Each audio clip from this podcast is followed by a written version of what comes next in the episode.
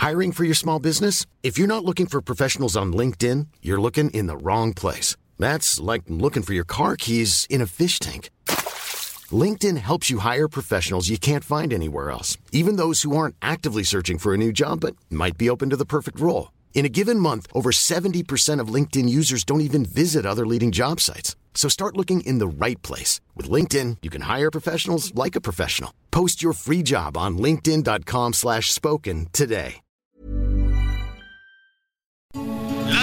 Noticias. ¿Qué tal? ¿Cómo le va? Estás a punto de escuchar Yo soy Javier Alatorre. las noticias con Javier Alatorre. La vamos a pasar muy bien. Comenzamos. La verdad es que hice un poquito de trampa de que, que corriera aquí el Coque Muñiz porque yo también estoy cantando. Está bueno cantar un ratito para este para cargarse también un cachito de ánimo, ¿no? Oxigenar los pulmones para estar platicando y, que no te quite Miguel Aquino la palabra unas dos horas. ay, ay, ay. Bueno, muy bien. Así estamos iniciando el fin de semana con el Coque Muñiz, que me cae re bien y tiene una voz impresionante. Y pues, ¿cómo no va a tener una voz impresionante si le heredó, que le heredó de su padre, ¿no? Este gran, gran, gran romántico, Marco Antonio Muñiz. Ah, cómo se extraña Marco Antonio Muñiz. Pero pues vamos a tener, al ratito le voy a decir, vamos a tener chance ahí de, de escuchar y de ver al Coque, al Coque Muñiz. Miguel Aquino, ¿cómo estás? Hola Javier, ¿cómo estás? Me da mucho gusto saludarte, saludar a todos nuestros amigos. Oye, y además qué buena selección para viernes. Sí, fíjate que yo también me declaro fan de Coque, de Coque Muñiz. Sí. Recuerdo esos duetos que hacía con Carlos Cuevas. Yo no sé por qué dejaron de hacerlos.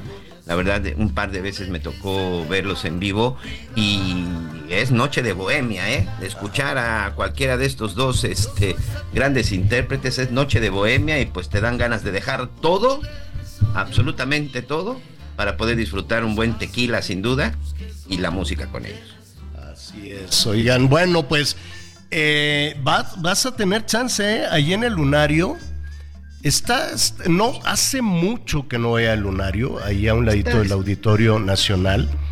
Este, Está bien, me gusta. Sí está, sí está bien, limpiecito y todo, porque pues luego abandonan las cosas, pero está muy padre porque es un espacio no muy grande, tampoco es tan Exacto. chiquitito, y estás así en contacto muy directo con, con los cantantes. Y lo bonito del lunario, Miguel, en ese escenario que no es tan grande, es que tienen que demostrar su talento sí o sí, ¿no? Entonces ahí se presentan, se paran solitos con su música en vivo o con pista, como tú quieras, pero no tienen cohetes ni trapecistas, ni bailarinas, ni, ni, ni se echan machincuepas, ni nada. Entonces tienen que cantar y tienen que cantar este, en vivo, desde luego. Y es un reto para los cantantes. No es lo mismo. Yo sé que los, el Foro Sol y la arena y el mismo auditorio, ¿no? El mismo auditorio cantar ante 10, 15 mil y necesitas, este, pues bailables y cosas así, ¿no? A estar tú solito a dos metros de quien te está escuchando. Entonces, este, sí es un reto, sí se requiere tener ahí muy buena voz. Entonces se va a presentar en el em, lunario tan tarde como mañana. Habrá boletos. ¿Mañana? Sí. Habrá 27 boletos. de enero y 23 de febrero. Ahorita te digo. Ah, si también. Ah, ok. O sea, ¿no tienes ya tus boletos? No, no tengo. Yo nunca consigo boleto para nada. Para nada consigo boleto. En todo caso, puedo conseguir un boleto de avión allá en el AIFA porque nadie vuela, pero para ir a un a un este Pues concierto. todavía hay boletos, batalla. señora La Torre. Ah, bueno, pues hay que ir. Y es una, ¿cómo le dice? Eh, la bohemia, la mejor bohemia de México. Ah, pues esta, hace mucho. ¿Sabes qué? Me, me- me quedé, pensando ahorita en esto de la mejor bohemia de México. Yo no sé si la gente sigue haciendo estas reuniones en casa con amigos o en, eh, negocios así en... No sé si hay pues esta suerte como de cabaret, ¿no? que, que puedas acudir y, y estar escuchando y cantando, pues eso, es- eso es padrísimo. Se ha perdido un poco se ha perdido un poco por, sustituirlo por, por antros o hay restaurantes que acaban poniendo el, ¿cómo se llama? El reggaetón y cosas así, entonces pues ya se acaba la bohemia. Pero yo recuerdo, no, no hace mucho pues, o sea, de las últimas, eh, fíjate el elenco de esta bohemia, Miguelón. Edith Márquez. No, bueno. Joaquín López Dóriga, que le mando un, un abrazo muy grande. Cae- qué bien me cae Joaquín. La verdad es que somos muy buenos amigos. Era Edith Márquez, Joaquín López Dóriga y tu servidor cantando con todo lo que da. Evidentemente la única que cantaba era Edith, pero nosotros le hacíamos los coros. ¿Y por qué no estuvo ahí buenísimo. Miguel Aquino? Qué egoísta es. Pues no sé por qué, Miguelón. No sé por qué. Siempre sale, no, es que tengo que, que ir a no sé qué. Bueno, vamos a organizar otra. Tan rápidamente vamos. Ahora a ver si para el aniversario del noticiero organizamos una bohemia y cantamos todos. Luego me invitaron a una muy buena en alguna ocasión. Imagínate el elenco. Tania Libertad. El ingeniero Slim tu servidor que ahí también cantando y eh, Adela Micha.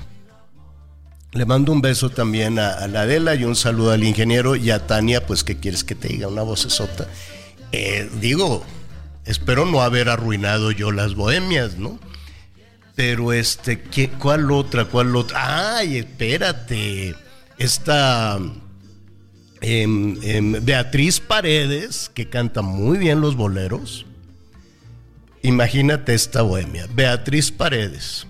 Fernanda Familiar, que le mando un beso enorme. Y tu servidor. Ah, no, yo me cuelo. y me subo ahí, este, bueno, pues, ay, no insistan, no que voy a cantar.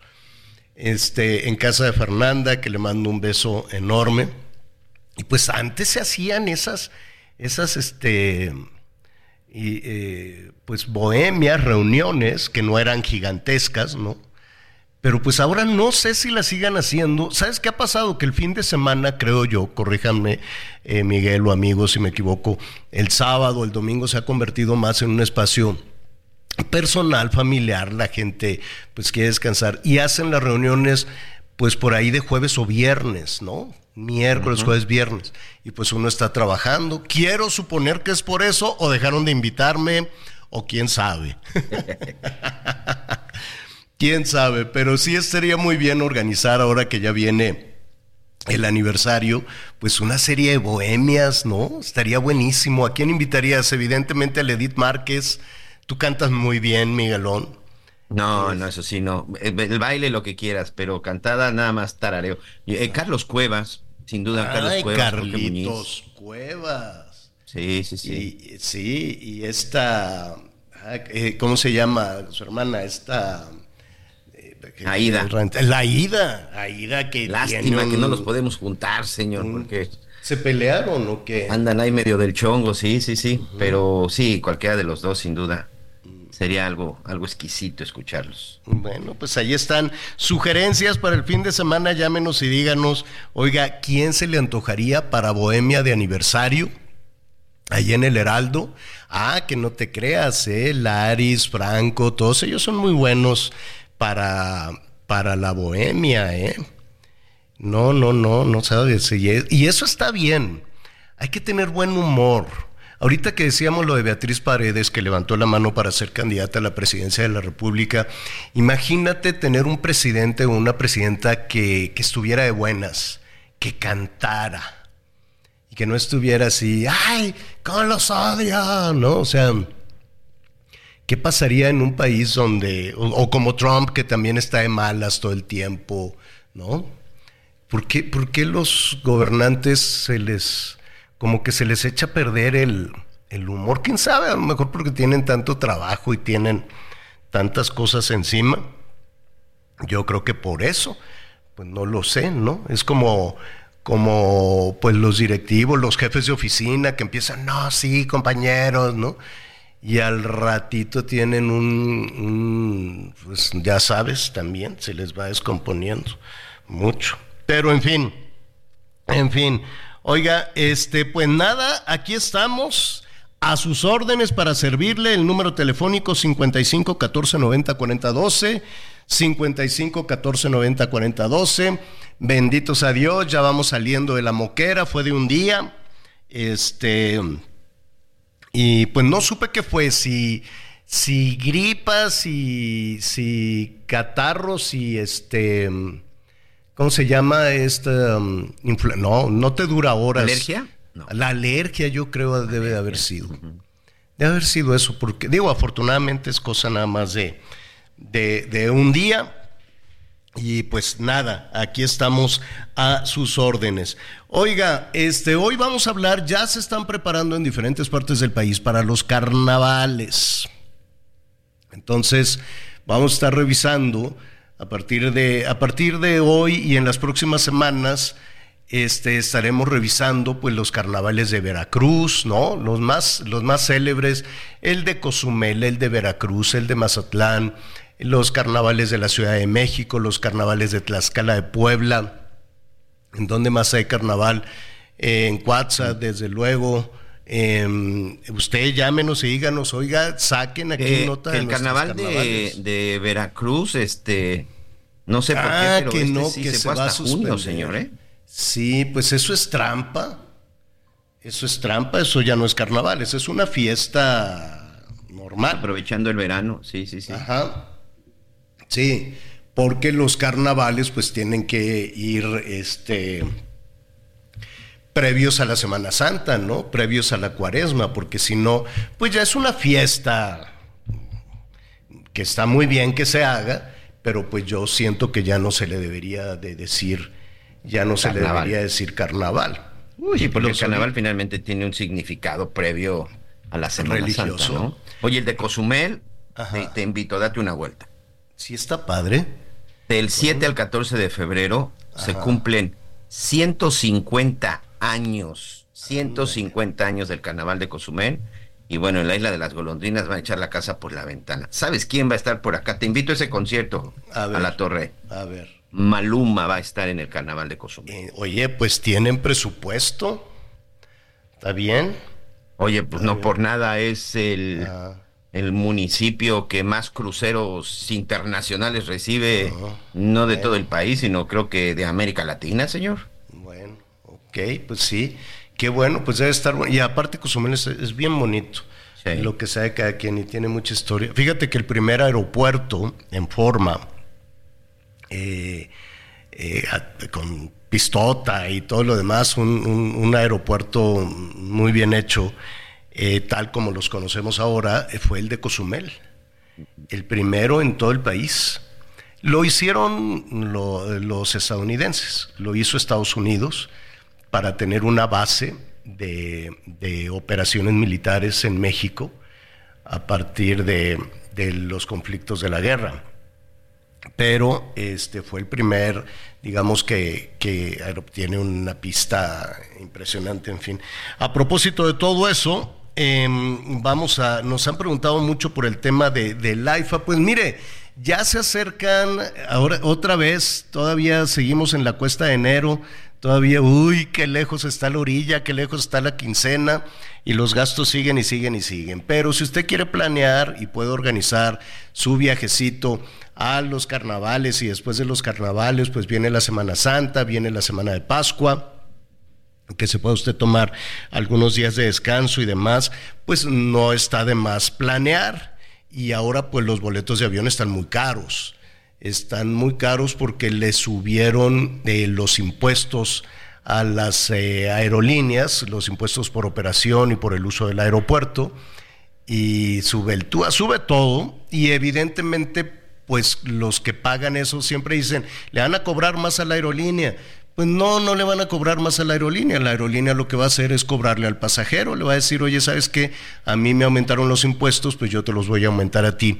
Y por lo tanto, el boleto, el boleto sale más caro. Eso, más los aviones que, por ejemplo, Aeroméxico tiene en tierra, que son 19 aviones, entonces, pues la oferta y la demanda se va a poner, se va a poner complicada, sobre todo para quienes quieren utilizar el aeropuerto de la Ciudad de México, el aeropuerto de Nito Juárez, que está hecho una calamidad, ya lo sabemos, está hecho una ruina. Se hacen esfuerzos para que, para que jale, ¿no? Pero aquello es una cosa terrible. Este, entonces hágalo con tiempo. Y eh, hay opciones en el, ¿cómo se llama? El de Zumpango, eh, en el AIFA. Es el AIFA, sí, sí, sí. En el Felipe Ángeles. Pero Miguelón, eh, no es negocio eso para nadie. Digo, tal vez para las personas que vuelan, no sé cuánto cuesta alquilar un avión, pero debe ser una cosa carísima. Y hoy en la mañanera platicaba con Miguel de que, em, pues la verdad, entre los vuelos que se cancelaron, que, porque nadie los usaba, y los que y las frecuencias que están todavía ahí abiertas, pues eh, están volando, están volando muy poquitos. Antes de ver lo que se lo que se presentó hoy, pues así a vuelo de pájaro se suspendió, por ejemplo, ahora este año, se suspendió la ruta de Aguascalientes, pues porque había días que no se vendía un solo boleto. Entonces decían, pues no se vendió nada. Y equipar un avión, fletar el avión, la turbocina, combustible, más la tripulación, y pues hay que pagar sueldos, hay que todo, ¿no? Más el uso del aeropuerto. Y como nadie fue a comprar ningún boleto, pues lo suspendieron. Luego, Haya Villahermosa, que han sido los más recurrentes, porque pues es un ir y venir de trabajadores para la, ¿cómo se llama? Para la refinería pero pues eh, tampoco em, porque se dejaron, tenían varios, pero cancelaron algunos a, Tabasco por lo mismo, pues porque no, no se vendía boletos, y otro que se canceló, el de Mexicali, el que salía aquí de Zumpango a Mexicali, pues es una ruta rara, ¿no? Dices, como de Mexicali voy a ir a Zumpango, y luego de Zumpango, ¿qué hago? Entonces dijeron, bueno, pero te lo vamos a cambiar, fíjate nada más. Cancelaron el Zumpango Mexicali de Volaris y entonces Volaris se dice, pero no te preocupes, si quieres ir a Mexicali, te llevo, pero con escala en Cancún, imagínate. Te llevan a Guadalajara o Ciudad Juárez, señor. Hazme el refregado favor. Pues es una vueltotota. Y el otro que nadie quiso comprar boleto fue el de Aguascalientes. Entonces, pues... ¿Sabes también en dónde han estado reduciendo? No se ha suspendido, pero están recortando el número de vuelos con el de Huatulco. Hay un dato de Viva Aerobús que dice que este que empezaron con mil pasajeros en enero y que para octubre ya nada más eran 180 los que estaban agarrando el vuelo de Santa Lucía a la zona de Huatulco. Entonces se han empezado a disminuir el número de vuelos.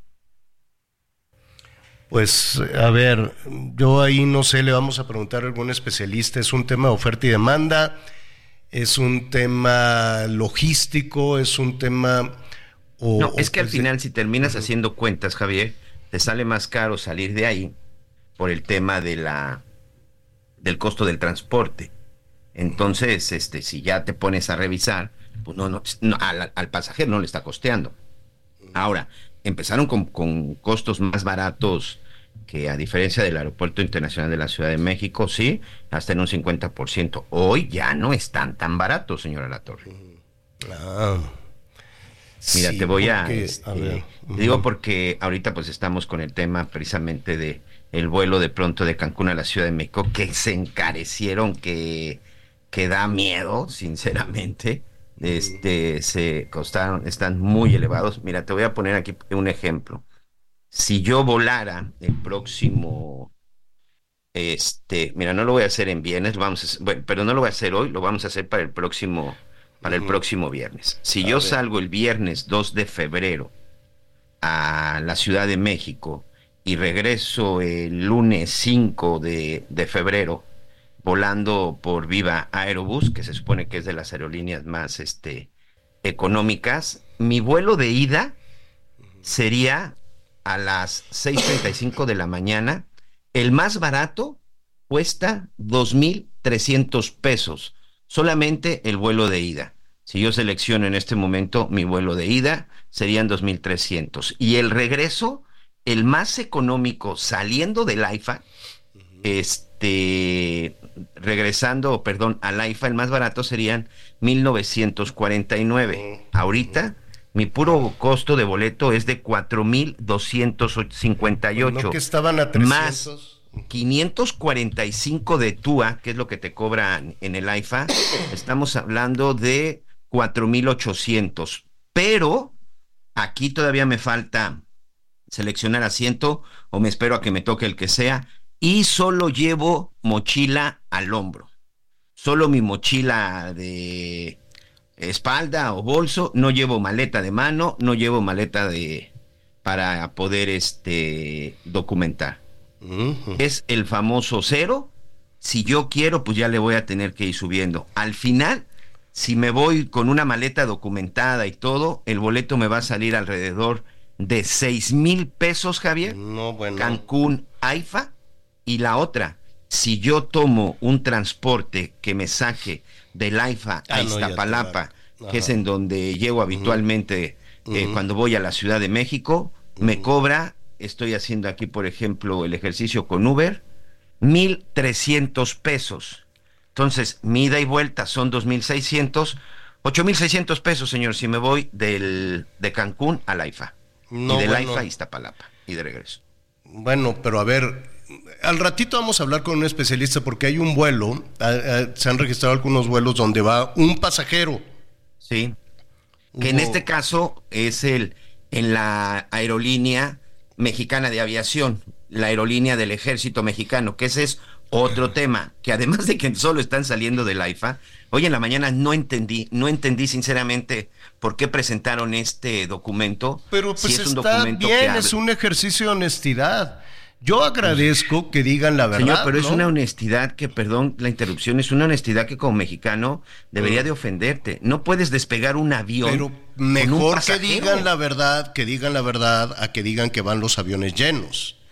Porque no van llenos. Entonces que digan la verdad, saben que llevamos un pasajero. Imagínate el costo de subir un avión, la turbocina, lo, todo lo que hay alrededor de un vuelo. Las nóminas, la tripulación, el uso del aeropuerto, la construcción del aeropuerto, todo para un pasajero debe de ser un vuelo, un vuelo carísimo, pero es preferible que nos digan, mira, tuvimos un solo pasajero a, a- a- Acapulco Monte- fue. En este caso fue un vuelo a Acapulco. Pero antes ya habían tenido uno solo, creo que Monterrey. Sí, no al sé de Tamaulipas. o a Tamaulipas, este, a Ciudad Victoria, eh, a que hacerse, no, ah, no, todo va jalando bien. Es como lo de la Dinamarca, como la- lo de la farmacia, ¿no? Que dijeron, a ver, recibimos miles y miles de solicitudes, pero esta, hicieron ahí una división, esto no, esto sí, no sé qué, y se surtieron 67 medicinas. Bueno, entonces si prorrateas el costo de la fabricación del almacén, ah, que solo ha surtido 67 medicinas, pues cada medicina es carísima. Me quiero imaginar. Pero a ver, se agradece la honestidad y que digan, que digan la verdad. Se hizo todo esto y nada más se surtió tanto. Se hizo este aeropuerto y nada más tenemos tantos pasajeros. Vamos a hacer una pausa y volvemos. Conéctate con Javier a través de Twitter, arroba javier-alatón. Sigue con nosotros. Volvemos con más noticias. Antes que los demás. Todavía hay más información. Continuamos. Las noticias en resumen.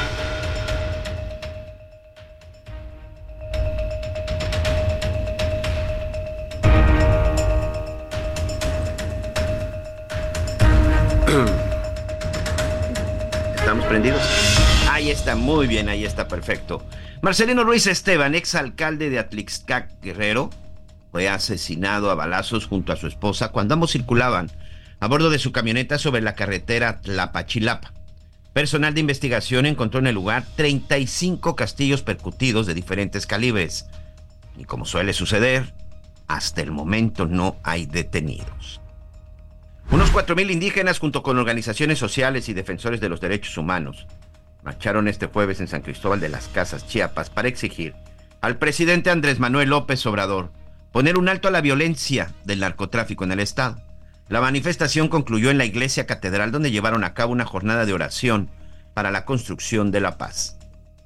En Jalisco vincularon a proceso a Luis Mario N por el delito homicidio calificado por el, asesinado, el asesinato del rapero Lefty en septiembre del año pasado. El crimen ocurrido en la casa del músico, cuyo nombre real era Juan Carlos Sauceda, cuando intentaron llevárselo por la fuerza, pero al resistirse le dispararon en varias ocasiones, provocándole la muerte. Y hoy el dólar se compra en 16 pesos con 56 centavos y se vende en 17 pesos con 62 centavos.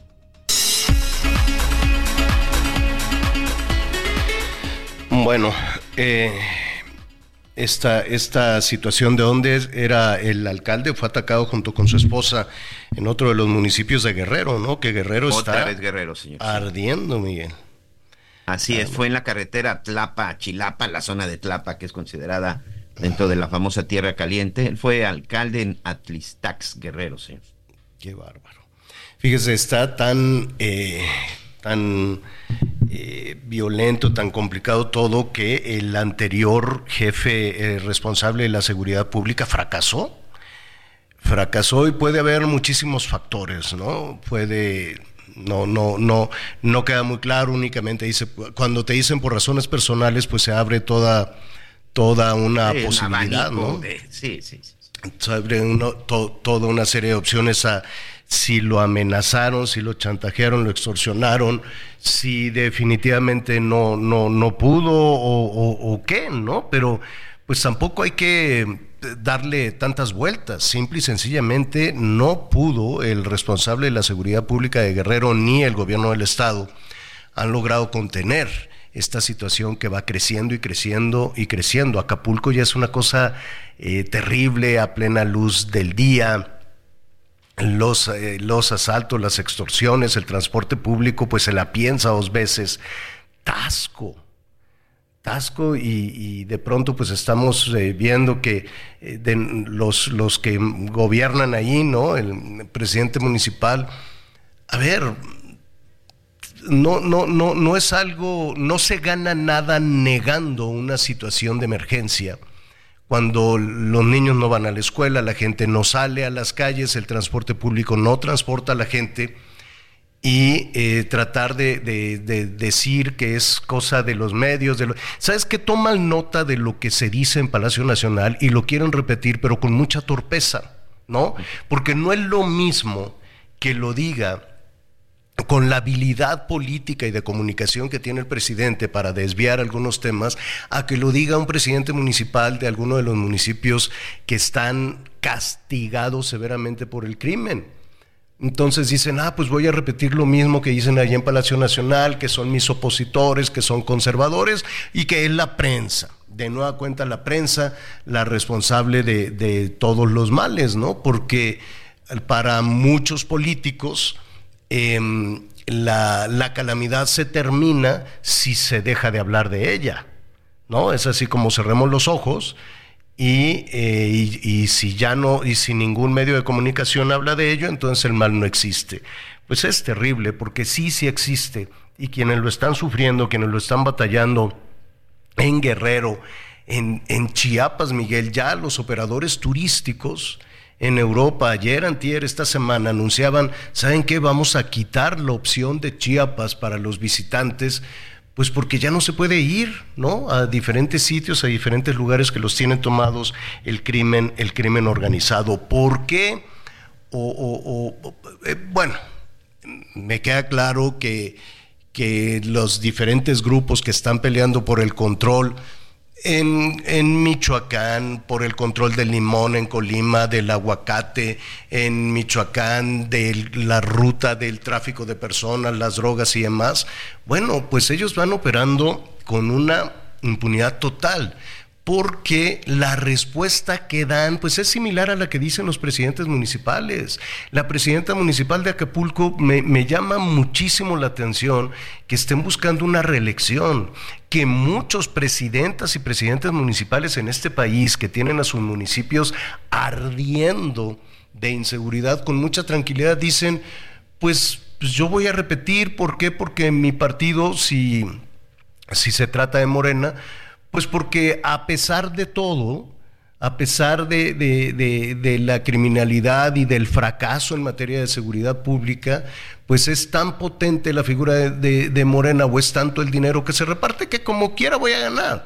O puedo acercarse o se pueden amparar en la figura también muy poderosa figura del presidente López Obrador para que les eh, los impulse y vuelvan a ganar sin hacer absolutamente nada. Yo me quiero imaginar qué pasaría con todas las candidatas y candidatos de Morena si no tuvieran el motor del presidente López Obrador. ¿Qué pasaría con ellos?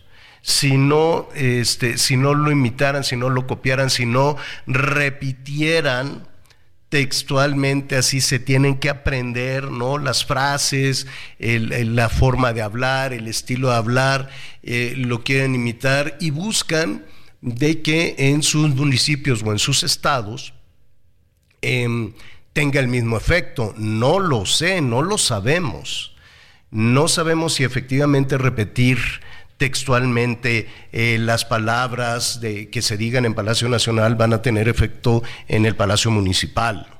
Pues hay, una, hay una gran distancia pero de que es muy potente la figura del presidente, claro que lo es, y de que les beneficia pues no lo sé, yo supongo que sí les beneficia, pero sí habría una suerte de orfandad política y electoral brutal si no tuvieran la figura del presidente. Imagínense con las cuentas que hay en materia de seguridad pública, con los resultados que hay en materia de seguridad pública, que todavía se atrevan a levantar la mano y que digan, oye, pues yo me voy a reelegir. Eh, estamos hablando de los presidentes municipales. Ahora, de los legisladores, de diputados y todo esto, pues ya qué quiere que le diga, o sea, ya es, ya eso es una desvergüenza absoluta, ¿no? Dicen, pues sí, como yo hago todo lo que me digan y tengo una sumisión absoluta al Poder Ejecutivo, este, al Palacio Nacional, pues mi premio va a ser quedarme, quedarme en mi curul. ¿Y los ciudadanos qué? Parece que no contamos. Parece que se toman decisiones en todos los partidos, en el Verde, en el PRI, en Movimiento Ciudadano. Bueno, es un escándalo. Dicen, si me da la gana presento candidatos, si no, no. Y lo puedo hacer en donde se me dé la gana. En fin, definitivamente los partidos políticos les vale tres pepinos el electorado. Porque, pues, traen su propia dinámica. Y parece que viven en un mundo donde no hay inseguridad, donde hay agua donde hay agua, ¿no? A ver, ¿con qué cabeza van a salir a pedir el voto otra vez en el Estado de México, en la Ciudad de México, en todos los estados donde en este momento no hay agua? Y entonces, ¿qué hiciste? ¿No que muy exitosa toda tu estrategia? En fin, vamos a, no, no, no tan en fin, tómelo en cuenta, anótelo, considere todo, absolutamente todo, no nada más el dinero no nada más que le van a dar de golpe un montón de dinero al abuelo, a la abuela y demás. No, no, no, no considere únicamente el dinero, porque el dinero se lo van a seguir dando todo mundo. Todo mundo va por esa ruta siempre. Eso, eso no debería de ser un, factor, eso está garantizado, eso sí o sí se lo van a seguir dando. Considere todo lo demás. Y si el que gobierna su entidad es del PRI, o es del PAN, o es del Verde, o es de Morena, pues con mucha seriedad dedíquele un tiempo y diga, a ver, este o esta realmente qué hizo. Que no anden nada más este, repitiendo esas frases de ahora sí, porque vamos juntos. No, no, no, no. Hacer un examen frío, porque a final de cuentas, ¿sabes qué? Sabe que usted manda. Todos los que gobiernan son nuestros empleados, pero se les olvida y nos gritonean y nos mangonean y nos engañan, pero son nuestros empleados del PRI, del PAN, del Verde, del partido local, de Morena, el que sea, el que manda es usted, no ellos. Y uno de los puntos que sí o sí tenemos que tomar en consideración es la seguridad. Así es que Muchísimas gracias a Doria Vélez. Ella es directora de investigación del Observatorio Nacional Ciudadano, a quien, como siempre, nos, nos acercamos mucho al, observatorio y nos da muchísimo gusto saludar. ¿Cómo estás, Doria? Muy buenas tardes. Buenas tardes, Javier. Un saludo a ti y a tu auditorio. Oye, eh, pues vamos, eh, eh, se está abriendo un una nueva etapa en los que van a tener la responsabilidad de garantizar la tarea número uno del Estado en el mundo es garantizar la seguridad de, los, eh, de los ciudadanos. Em, tendríamos ya, todavía falta para la actual administración, pero un horizonte de los resultados en materia de seguridad. Sí, contamos con un horizonte de los resultados en materia de seguridad y la verdad es que los resultados no son nada prometedores. Aquí inicialmente alguna de las cosas que ya conocer el observatorio hace algunos años eran los problemas que existían con la Estrategia Nacional de Seguridad Pública que planteaba la actual Administración Federal. Señalamos que uno de los problemas era la ambigüedad que había de los indicadores, de las metas que estaban establecidas, también señalamos que justo pues no privaba una visión programática en materia de seguridad y pues eso justo que si, si se continuaba de esa manera pues iba a haber resultados que pues iban a traducir en la pérdida de vidas, en la afectación de la vida cotidiana de comunidades. Y pues eh, como, como nos dimos cuenta, pues la actual administración no corrigió el camino y los resultados que actualmente tenemos pues dan cuenta de que estamos enfrentando y continuamos en un momento crítico en materia de seguridad, en la cual eh, aparte de la elevada incidencia delictiva, pues también existe un deterioro de la calidad de la información en la materia. En el observatorio hemos dado a conocer que si uno revisa las cifras oficiales, por ejemplo, de feminicidios, se aprecia que hay una disminución tanto de este ilícito como de los homicidios dolosos de mujeres. Sin embargo, desde el momento en que este, estos ilícitos comienzan a disminuir, uno ve que de manera un tanto extraña comienzan a aumentar las cifras de homicidios culposos de mujeres lo cual es algo bastante atípico si uno considera el comportamiento usual que tiene esa serie estadística. Entonces eso revela que pues hay un manejo un tanto eh, pues bastante desafortunado sobre esta información que es la que se toma en cuenta para tomar decisiones, para evaluar si ha tenido resultados y pues si tenemos eh, esta situación en la materia, ¿cómo podríamos acelerar que efectivamente las palabras triunfalistas del gobierno federal pues son ciertas? No tenemos realmente ninguna pues, pues ninguna base para hacerlo. Hay, hay eh, un punto importante escuchándote, yo sé que eh, a la hora de, reflexionar electoralmente, pues son asuntos que se tienen que tomar en cuenta. Em, yo recuerdo eh, que al inicio de esta administración se trató de, se puso sobre la mesa una especie de estrategia, tal vez eso sea, o una ruta distinta, eh, palabras más, palabras menos, el concepto que quedaba era se acabó la guerra, ¿no? No se va a atacar a los este, criminales, luego el célebre abrazo no balazos, no se va a competir, a combatir el mal con el mal. Dejarán las armas, tomarán los tractores y todos iremos al zócalo muy felices. Pero al mismo tiempo, se insistió durante muchos años en eso, eh, pero al mismo tiempo se forma una nueva estructura de seguridad, a trompicones si tú quieres, me refiero a la Guardia Nacional, no queda muy claro si siempre la manejó el ejército o si Rosa Isela tuvo algún, alguna, alguna injerencia o no, y luego mandan piquetes a hacer presencia, es decir, y mandamos a la Guardia Nacional, y mandamos la Guardia Nacional a 2.500 municipios en este país, y luego el ejército, em, y es una mezcla, entonces dices, bueno, si mandaste al ejército, no mandaste al ejército, si mandaste a la Guardia Nacional o te dedicaste a dar abrazos, quedó una cosa muy, muy confusa, Doria. Sí, como bien mencionas, eh, el actual presidente mientras estuvo en campaña y, al inicio de su administración presentó lo que iba a ser una estrategia de seguridad pública completamente diferente a lo que se había implementado en las administraciones pasadas. Incluso hacía referencia a un cambio de paradigma. Hablaba de que se iba a transitar al paradigma de seguridad ciudadana, seguridad humana, en donde justo lo que priva son ese respeto y garantizar los derechos humanos de la población. Y lo que se terminó observando es que, en primer lugar, no hubo tal cambio de paradigma.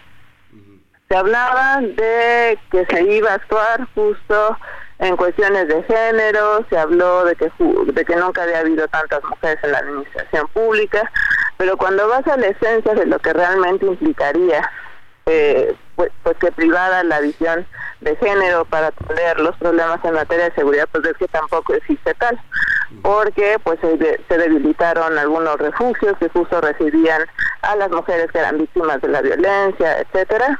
También vemos que dicen, no, bueno, es que se está eh, se le está pidiendo a las Fuerzas Armadas que justo actúen con abrazos, no balazos. Y bueno, uno dijera, bueno, si está efectivamente sucediendo eso, pues lo que esperaríamos es que de entrada pues ya no hubiera ningún tipo de violación grave de derechos humanos orquestada por ellos, y vemos que eso tampoco ha ocurrido.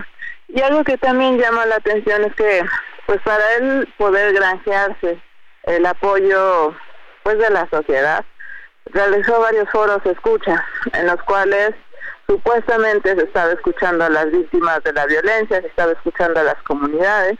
Ahí se pidieron cosas muy específicas como el hecho de que las fuerzas federales pues dejaran de participar en labores de seguridad pública y vemos que no las escuchó. Vemos que pidieron que se hicieran cuestiones en materia de desaparecidos, que finalmente pues hiciera todo lo necesario para que la ley general en la materia fuera una realidad y tampoco sucedió, ¿no? Justo ahorita estamos viendo que hay un debilitamiento significativo de la Comisión Nacional de Búsqueda. Y adicionalmente pues está lo que bien mencionas de la Guardia Nacional que eh, ahí vemos reflejado por un lado una pérdida importante de lo que se había construido a nivel de instituciones que si bien no, no era lo mejor que, que se podía tener porque tenía sus fallas ya se había invertido bastante en cuanto a capacitación y en lugar de hacer uso de esa inversión para el bienestar de la población, lo que se prefirió fue hacerla a un lado, partir desde cero, sin considerar toda la experiencia previa, y pues lo que tenemos actualmente es una Guardia Nacional que está desplegada en gran parte de los municipios, que no tienen la experiencia ni el conocimiento necesarios porque los comenzaste a involucrar en varias tareas y pues que inclusive si uno revisa los registros administrativos del INEGI, del INEGI, la Guardia Nacional investiga más actos perpetrados por sus elementos que por otros actores lo cual pues se revela que es una institución que tiene un alto grado de corrupción en el cual pues también priva eh, pues varias faltas en cuanto a lo que debería ser su deber. Entonces lo que vemos es que por un lado está la estrategia nacional de seguridad pública que existe en la narrativa y por otro lado la que está en los hechos que es completamente diferente. Así es. Pues mira Doria eh, escuchándote, Doria Vélez, directora de investigación del Observatorio Nacional Ciudadano, em, pues no queda, definitivamente no queda un buen sabor de boca. Lo hecho, hecho está. Y ahora se va a abrir un, nuevo capítulo. Seguramente va a haber foros ciudadanos, seguramente van a escuchar especialistas. Espero que escuchen y que, y que tomen en cuenta el trabajo eh, muy, muy dedicado del Observatorio Nacional Ciudadano para quien tenga la nueva responsabilidad de esto, porque estamos sobrediagnosticados en este, en este tema. No sé qué falta, Doria, no sé si falta acción, no sé si es un tema de corrupción, no sé si es un, tema de, de, de, de qué, pero pues ya van tres sexenios, uno, dos, tres sexenios que nos dejan esperando a los ciudadanos que quienes tomen las riendas realmente o sepan cómo hacerlo o la otra cosa que parece cándida pero no es que quieran hacerlo. Entonces pues veremos qué sucede ahora con la nueva administración. Así es, y que justo sean responsables, porque a veces se nos olvida el papel que tienen los legisladores. Ellos aprobaron todo el presupuesto en materia de seguridad, aprobaron la Estrategia Nacional de Seguridad Pública, ellos también son corresponsables de lo que actualmente está sucediendo. Claro, definitivamente. Doria, pues seguiremos cerca de ustedes y veremos, ¿no? Si se acercan al trabajo, al análisis, a todo el esfuerzo que ha hecho el Observatorio Nacional Ciudadano, quien ahora tenga la responsabilidad en sus manos. Muchísimas gracias, Doria. Al contrario, que estés muy bien, Javier. Gracias, gracias, buenas tardes.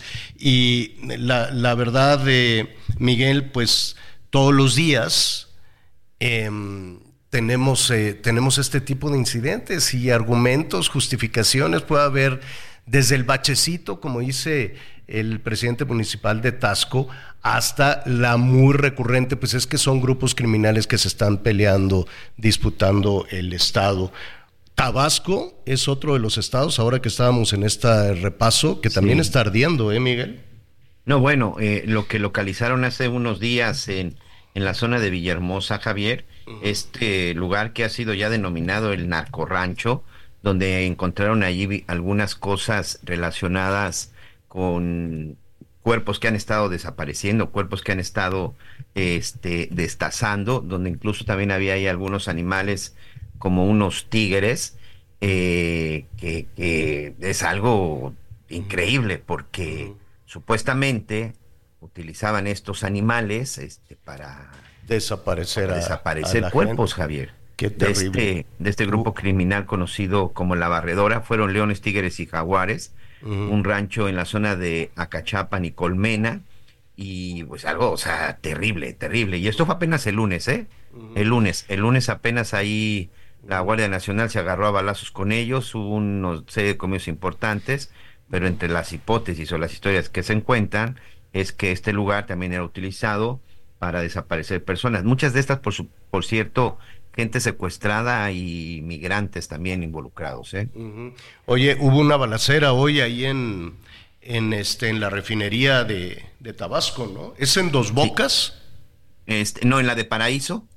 El, reporte que tenemos que nos están mandando nuestros compañeros nuestros compañeros corresponsales es que atacaron a balazos a dos obreros de la refinería Olmeca en Paraíso, Tabasco, exactamente en la entrada, en la puerta número uno de la refinería. Ellos iban llegando en su motocicleta cuando ahí este les, les, les dispararon. Aparentemente se trató de un intento de robo porque dicen que los sujetos los querían obligar a bajar de la moto y bueno, ellos se negaron y ahí mismo les dispararon, Javier.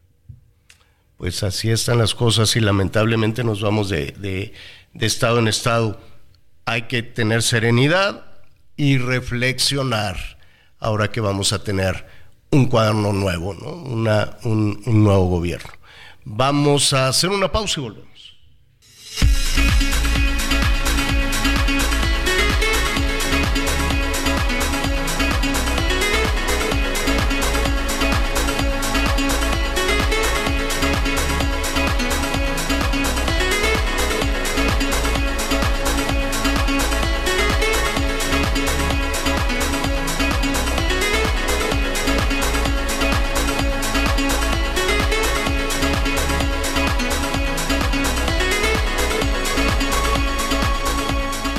Conéctate con Miguel Aquino a través de Twitter, arroba Miguel Aquino. Toda la información antes que los demás. Ya volvemos. Todavía hay más información. Continuamos. Las noticias en resumen. La Coparmex llamó a los trabajadores del Sindicato Independiente de Audi México a retomar el diálogo con la empresa y llegar a un acuerdo para no dañar el desarrollo de la industria automotriz mexicana. Esto luego de que el miércoles los trabajadores entraron en paro, luego de que todos los empleados no lograron un acuerdo, un nuevo acuerdo salarial, dejando de producir más de 700 vehículos diarios y un daño económico superior a los 750 millones de pesos al día.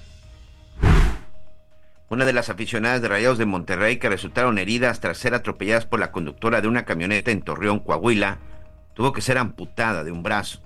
Aglaé García Álvarez, de 38 años, perdió su brazo izquierdo y sigue en estado crítico en la unidad de terapia intensiva. La Asociación Mexicana de Instituciones de Seguro informó que 86 días del paso del huracán Otis por Guerrero, las aseguradoras han Hiring for your small business? If you're not looking for professionals on LinkedIn, you're looking in the wrong place. That's like looking for your car keys in a fish tank. LinkedIn helps you hire professionals you can't find anywhere else, even those who aren't actively searching for a new job but might be open to the perfect role. In a given month, over 70% of LinkedIn users don't even visit other leading job sites. So start looking in the right place. With LinkedIn, you can hire professionals like a professional. Post your free job on linkedin.com slash spoken today.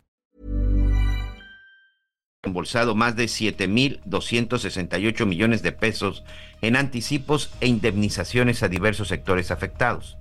El 28% se destinó al sector hotelero, el 24% a bienes habitacionales y el 48% a otras unidades económicas turísticas. La Fuerza Armada Nacional Bolivariana de Venezuela derribó un jet procedente de Cozumel, México, en el estado de Zulia. El comandante Domingo Hernández Lares aseguró que este avión, al ser detectado, se activó un plan de defensa para destruir la aeronave hostil, debido a que presuntamente era usado por los grupos transnacionales para el tráfico de drogas y armas en la frontera con Colombia. Ya que estuvo en tierra la aeronave, fue destruida. Sin embargo, no se reportan personas detenidas. Bueno, muy bien. Eh, estamos entrando a la segunda, en la segunda parte del programa. Muchísimas gracias por sus comentarios. Gracias, Marco Antonio Barroso. Me anda buleando, me anda bulando el Toño Barroso. Dice que seguramente canto muy mal. es que estoy medio griposón, José Antonio. Dice, buenos días, le envío un cordial y gran saludo. Gracias. Dice, a lo mejor no canta bien o los coros no le quedan bien y por eso ya no lo invitan. No, sí me invitan. no, sí me invitan. me invitan mucho. Lo que pasa es que de pronto pues ahora pues, muchas eh, personas hacen sus, sus reuniones este, por ahí, no entre semanas y de lunes, martes, pero a veces que... Sí jueves, ¿no? Que jueves, viernes, y pues hay que trabajar, ni modo, alguien tiene que cuidar el negocio, alguien tiene que cuidar el negocio, entonces pues ya, de, eh, a eso, por ahí a eso me refería. Pero este, gracias Marco, Marco Antonio. Oye, y a propósito de canciones y de karaoke y todo, este pues Luis Miguel es muy... ¿A quién cantarán más en karaoke? ¿A José José, a Luis Miguel o a... no sé... Vicente Fernández. No, yo creo que José José. O al Bad Bunny. ¿no? hombre, ahí, ¿No? hombre.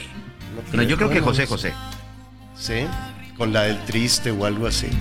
Oye, van a salir más boletos de Luis Miguel pero pues ya para qué. Ya, ya, bueno, pues en una de esas sí sí busco boleto. Mira, busqué aquí para la Arena Ciudad de México. Este, es más, hasta así yo le, medio le decía, tío Richie, no tendrán boleto. Nada, no conseguí un solo boleto, Miguelo, nada.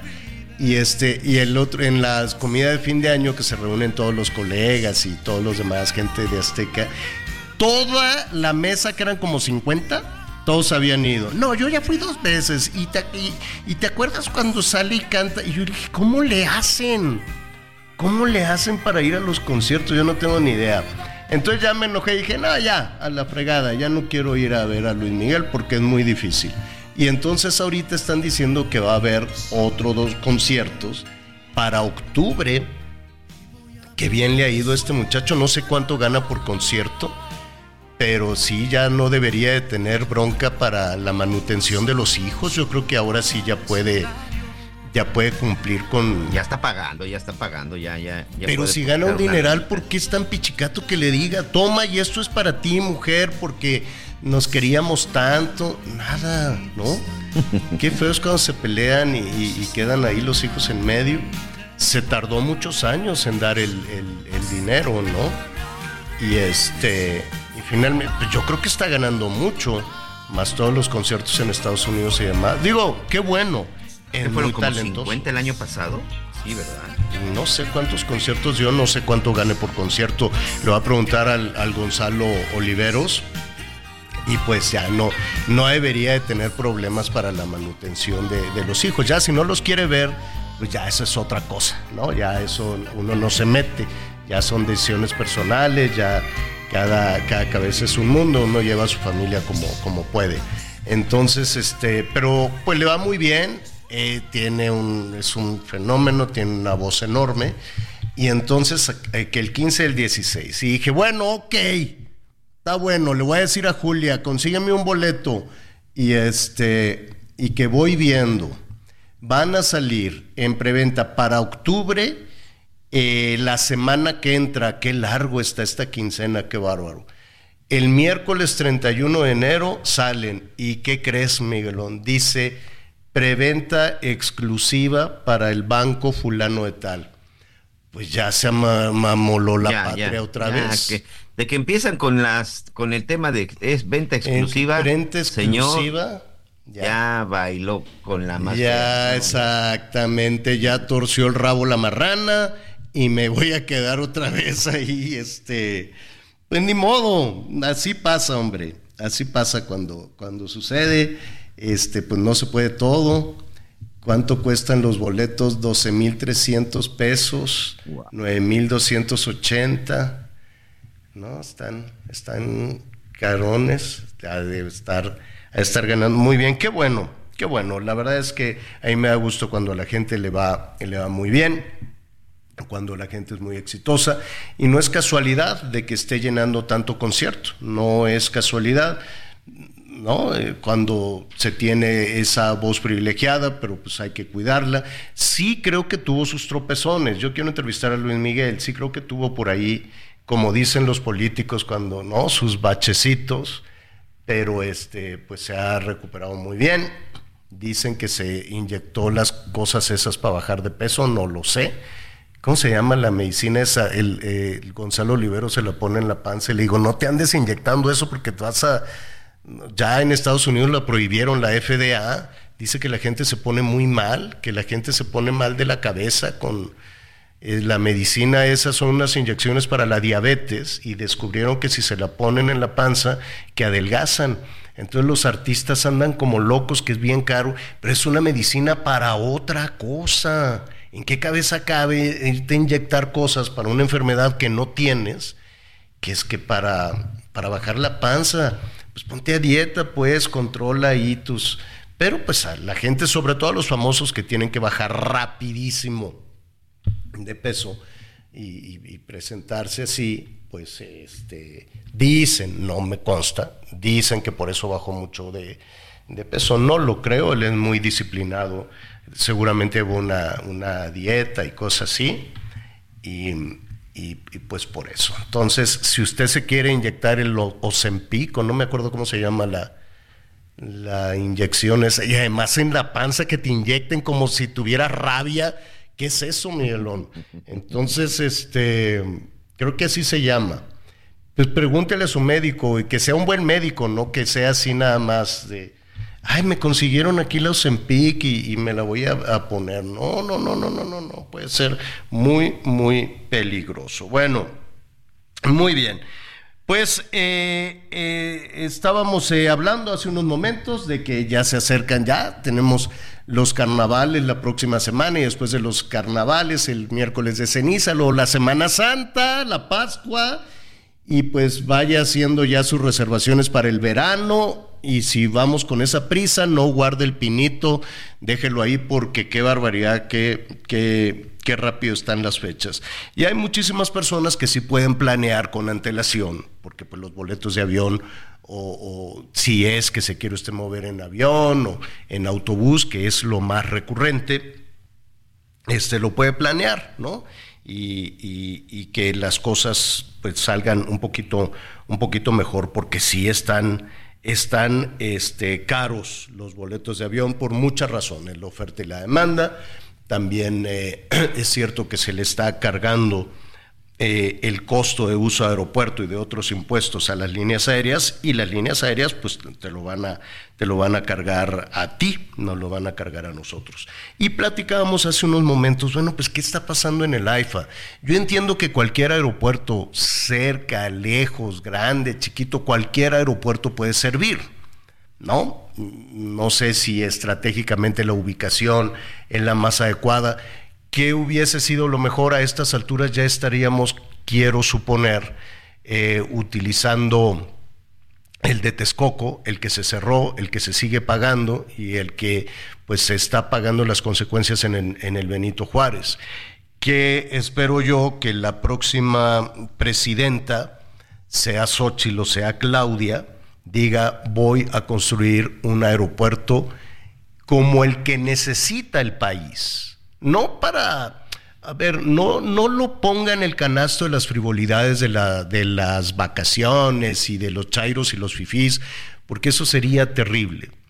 Una, la conectividad para un país como el nuestro es urgente y no nada más un aeropuerto eh, con esa calidad y con esas dimensiones en el centro del país, en la Ciudad de México, un aeropuerto que funcione para conectar también los océanos, es decir, la conectividad de nuestro país no es un capricho, no es de chairos y fifís, ni es una frivolidad para que se puedan tomar vacaciones. El que sabe de todo esto es José Suárez, el capitán José Suárez, al que como siempre nos da muchísimo gusto saludar, analista en temas de aviación. ¿Cómo estás, capitán? Qué gusto saludarte. Qué gusto es mío, estimado Javier Miguel, por ahí que ya escuché que también está. Muy buenas tardes a todos y a la audiencia. Oye, ¿tú crees que eh, la próxima presidenta, eh, sea Claudio, sea Xochitl, va a decir sí, adelante con un aeropuerto? Pues fíjate que he escuchado, muy poco han hablado del tema aeronáutico. el otro día escuchaba a la candidata eh, Xochitl Galvez hablar que, que, que, hay que ser muy fríos en analizar este tema, es decir, ya hay un aeropuerto construido, tenemos que ser como muy analíticos para ver dónde vale la pena aplicar un gasto o cómo vale la pena solucionar este tema. Me pareció una postura pues bastante mediadora y seguramente eh, si continuara eh, el gobierno, bueno, el partido actual con Claudio Sheinbaum, pues seguramente continuaríamos con el sistema aeroportuario metropolitano, que es el modelo que tenemos actualmente. Y más allá de las cuestiones eh, electorales, o de las simpatías que se pueda tener eh, políticas con, con, algún partido, con algún candidato. Más allá de todo eso y poniendo sobre, sobre la mesa el esfuerzo que se hizo con el Felipe Ángeles, eh, ¿qué, qué, qué, opinas? ¿Qué, ¿Qué destino le ves al Felipe Ángeles? Yo creo que el aeropuerto Felipe Ángeles ya está hecho, es una realidad, hay que usarse, se tiene que ser usado, es una gran inversión que se hizo y también tiene unas pistas como no tenemos otras, también hay que decirlo técnicamente hablando, como piloto te lo digo, quizá como pasajeros otra otra historia completamente, pero como piloto tiene unas pistas muy buenas, bastante largas, que, que, que están bien hechas y que sirven bastante bien técnicamente, incluso en caso de una emergencia, creo que sería una muy buena opción eh, hacer un aterrizaje en el aeropuerto Felipe Ángeles. Entonces, en este tema creo que el aeropuerto seguirá adelante, quizá como un aeropuerto consolidado de carga, quizá como un aeropuerto satélite, ¿no? Como en muchas otras ciudades importantes del mundo. Pero la realidad es que a, las cifras que hemos visto, este cierre que tuvo el año pasado con 2.6 millones de pasajeros, que era lo que habrían, habían prometido para el primer año, no para el segundo, pues eh, seguramente será siempre como que este segundo lugar en, el, en el área metropolitana de la Ciudad de México y seguramente será un aeropuerto satélite si es que continuará eh, operando. Lo cual no está mal, lo cual no es despectivo hablar de un, de un aeropuerto satélite, porque grandes, eh, grandes centros urbanos o áreas metropolitanas en el mundo pueden tener más de 12 aeropuertos. Yo, yo me quiero imaginar una opción, imagínate, o corrígeme si me equivoco, tú que eres especialista. Texcoco con toda su capacidad, más Felipe Ángeles, más Toluca, sería de un beneficio bárbaro para una buena, para, para el centro del país. y para todo el país, no nada más para el centro, ¿no? Claro, difícilmente podrían convivir Texcoco y Felipe Ángeles, están muy cerca, entonces las trayectorias de vuelo interfieren. Si, estarían muy, muy, muy pegados. Entonces, la convivencia entre, de, por sí entre Ciudad de México y Felipe Ángeles es un poco compleja. Recuerdan que rediseñaron el espacio aéreo. Ah, pero, como bien comenta, como, como bien comentas, yo creo que, que este no es despectivo hablar de un aeropuerto satélite, creo que es una buena opción y como sucede en otras partes del mundo, en Nueva York, en París, en Londres, gente que, que queda más cerca o que es más barato viajar desde ahí, como está haciendo el caso también, pues bueno, seguramente seguirá hacia adelante. Mucha gente también hay que decirlo, estimado Javier, prefiere ir a hacer conexiones a la Felipe Ángeles porque es rapidísimo, es facilísimo hacer una conexión Quizá la gente que vivimos en Ciudad de México lo encontramos un poco más alejado y más difícil de, llegar para iniciar un viaje, pero la gente que viene de Guadalajara y va a Cancún, pues hacen, hacen bancos de conexión en el Felipe Ángeles y es muchísimo más rápido hacer la conexión y, es por eso que a la gente le está gustando más hacer conexiones por la simplicidad que tiene. Pero eh, hoy por la mañana estábamos revisando algunos datos que se presentaron ahí en Palacio Nacional y los vuelos este, digo, algunos son aviones muy pequeños, de 50 espacios, 50 pasajeros. Pero aunque sean aviones de 50 eh, pasajeros, de pronto que tengan un pasajero, como es el caso de un vuelo que, que ahí se mostraba, un solo pasajero, yo me imagino que el costo de ese solo pasajero, aunque sea un avión de esas características, debe ser carísimo. Eh, otras frecuencias, otros destinos, se, o no sé cómo la palabra correcta, este, se, mm, se cancelaron, ¿no? Algunos vuelos a, Mexicali, a diferentes partes, algunos otros a Villahermosa. Em, ¿qué, qué, qué, qué pasa con esas? Si tenemos aviones de más de 120 sitios, pero viajan 18 personas, pues eh, no se ve muy rentable. Claro, mira, aquí, hay que dividirlo en dos. En primera, eh, este, este tema de los bancos de conexión yo creo que es lo que está haciendo muy inteligentemente líneas aéreas que ya estaban establecidas en el mercado, eh, pero el tema de que es esta nueva línea que bien comentas, opera con 737 de 160 pasajeros y Embraer 145 de 50, pues está realmente en este momento se encuentra en pérdida, porque más o menos para que un vuelo sea rentable tiene que estar arriba del 60% aproximadamente, depende de muchos factores, pero pongamos el 60% de ocupación para que un vuelo pues salga a la operación realmente, ¿no? Lo, que las líneas aéreas buscan es llenarlo a un 80, 85 o, o, completamente la capacidad, pero pongámosle un número mágico como 60%. Siempre que estés debajo de estos números, pues realmente es una pérdida. Hay que recordar que Mexicana Aviación es la única línea aérea en este país que tiene asignado un presupuesto, entonces, y, que ellos mismos han comentado que quizá en el 2030 empiece a tener ganancias, mientras pues realmente todos estos vuelos y todas estas operaciones con bajo factor de ocupación pues estarán realmente pues costando a pues a, los mexicanos, hay que decirlo también. Claro, pues es un subsidio. O sea, de pronto se decía, oye, no, pues qué vuelo tan barato. Pues le salió barato al usuario pero pues el resto de los mexicanos tuvimos que, que, pagar ese, ese boleto con un subsidio que pues yo me imagino que otras empresas han de decir, oye, pues qué gacho, a mí también que en lugar de que me estén poniendo más impuestos, que me den, que me den subsidio. El primer, eh, ¿cuánto lleva ya de operación el Felipe Ángeles? Son algunos meses. Hay que, entiendo que en la parte de carga, sí tienen más actividad. Hay más oficinas que se han desplazado y como tú muy bien señalas, tiene una infraestructura pues adecuada, adecuada para todo eso. Em, hay, que hay que dejar que madure, un aeropuerto tiene que madurar para que, pues no sé, crezca la zona metropolitana y la gente se desplace y diga, bueno, pues sí, o definitivamente ya quedó, ya, ya está marcada la ruta de cuál sería el destino del AIFA un, aeropuerto eficaz, eficiente en materia de carga, en materia de, mercancías, o, hay que esperar a que la gente quiera usarlo eh, como, usuarios por distintas razones, no nada más vacación. Mira, yo creo que el aeropuerto Felipe Ángeles, hoy a raíz del decreto que sacó toda la, carga del aeropuerto Ciudad de México, pues es el aeropuerto más importante en términos cargueros para la República Mexicana y esto creo que también da una oportunidad importante de consolidar un hub de carga que no tenemos en la República Mexicana. Podemos, eh, a partir de la pandemia vimos que qué importante es la carga aérea y este aeropuerto nos da esa posibilidad, nos da la posibilidad de tener grandes líneas aéreas mexicanas de carga, a pesar de que, bueno, llegan aquí a todo el mundo y que hagan conexiones también tiene la infraestructura, como bien comentabas, adecuada. Esto en términos de carga, yo creo que es un gran aeropuerto y que va a seguir creciendo en términos eh, cargueros y de logística.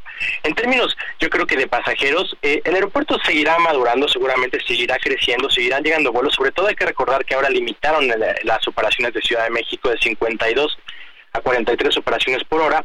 Entonces, bueno, pues estos nueve, estos nueve vuelos por hora, que si los multiplicamos pues por las por 20 horas eh, ocupadas al día, pues son bastantes. Entonces tendrán que ir a algún lado y algunos de ellos pues recaerán eh, inevitablemente en Felipe Ángeles, así como lo están haciendo en Guadalajara y otros puntos importantes. Entonces, seguramente el aeropuerto seguirá creciendo, seguirá madurando. Yo creo que aquí el reto del Felipe Ángeles es la conectividad que tiene con la ciudad eh, mucha gente habla que queda lejos o que es inseguro incluso el tema de, llegar al aeropuerto por, por estas vías. Entonces creo que ese es el gran, gran reto que tiene, demostrar que es un aeropuerto que puede servir a los habitantes, a cualquier habitante donde vivas de la Ciudad de México y una vez que se logre esto pues em, podrán empezar a considerarlo como opción y eso sucederá con el tiempo siempre que tenga las vías adecuadas y si no seguirá siendo un, importante punto de conexión o tendrá algunos vuelos de bajo costo seguramente. Bueno, capitán, te agradecemos mucho y estaremos, estaremos atentos. Viene una temporada de movimiento en los aeropuertos del país. Veremos si, si esto modifica o beneficia al, al LIFE, al Felipe Ángeles. Gracias, capitán. Buen fin de semana. Igualmente, buen fin de semana. Hasta luego. Al contrario. Oiga, eh, Miguel, eh, rápidamente, sí hay un... Em, hay un problema con las, con las drogas. Eh, todavía muchas personas no nos queda claro este tema del fentanilo, ¿no? Que de pronto, pues de ser una sustancia eh, bondadosa, por decirlo de alguna manera, ¿no? Una sustancia que se utilizaba eh, básicamente como para, para digamos que en la mezcla de, de, algunos medicamentos, pues se convirtió en un veneno letal, ¿no? Y en una discusión entre México y, los Estados Unidos.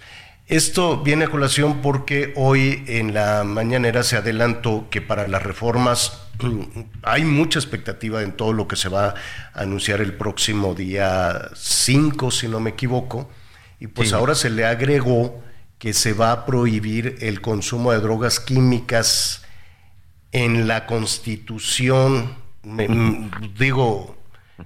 Yo no sabía que estaban este, que, estaban permitidas. Que estaba permitida. Pues yo, yo, yo tampoco lo sabía. Me, me ve ahí una, una gran sorpresa de que estaba permitido el consumo de drogas sintéticas. No, ¿Sabes aquí, ¿sabes aquí o a lo mejor no estaba prohibido nada más, ¿no? ¿Sabes aquí qué es lo grave? Sí, lo escuché en la mañanera y de veras, a veces ya, por más que trato de abrir un poco más la mente en estas cosas, no entiendo. Uno, la gran pregunta es esa, eh, ¿las van a prohibir porque estaban permitidas? A mí hay dos cosas que me preocupan en este sentido, Javier. Que se satanice el uso del fentanilo. Ojo, el fentanilo, que me, para mí es pseudofentanilo, porque eh, la sustancia que utilizan para las drogas sintéticas no es fentanilo puro, son algunos químicos que de pronto se utilizan con el fentanilo se ha comprobado que el fentanilo puro con el simple contacto puede ser muy, muy delicado. El fentanilo médico tiene, como tú dices, tiene un extraordinario. Te quita el dolor, pues es un analgésico, ¿no? La anestesia. Sí, pero el otro, el otro tema, Javier, es que entonces ahora vamos sobre el consumidor. Como no puedo detener al narcotraficante, como no puedo detener al dealer, como no puedo o no quiero, porque sinceramente no entiendo, como no puedo ir en contra de los envenenadores, pues entonces vamos a sancionar el consumo, vamos a castigar a los consumidores y vámonos mejor sobre los adictos. O sea, me parece que ese mensaje es mensaje es terrible. O sea, no estás castigando al que la distribuye. O sea, no estás castigando al que la vende, el que la produce, el que se la da a tus niños. No, pues castiga mejor al que cayó la droga en las manos, el que la compró, el que la drogó y el que finalmente se ha metido en este mundo de las adicciones. Eso para mí es lo más, lo más grave, señor. Terrible, coincido, coincido absolutamente, absolutamente contigo. Pues veremos qué se anuncia el próximo día 5, 5 de febrero. Tiempo de una pausa y volvemos.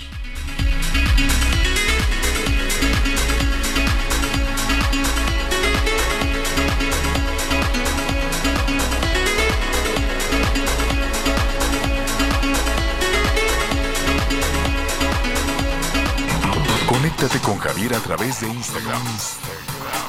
Arroba Javier-Alatorre. Toda la información antes que los demás. Ya volvemos. Todavía hay más información. Continuamos. Ya se acerca Expo Mueble Internacional. Acompáñanos del 14 al 17 de febrero e inspírate con su amplia variedad de muebles de estilo residencial, de oficina, para hotelería, colchones, decoración, mobiliario infantil en más de 500 empresas expositoras. Más información en www.expomuebleinternacional.com.mx.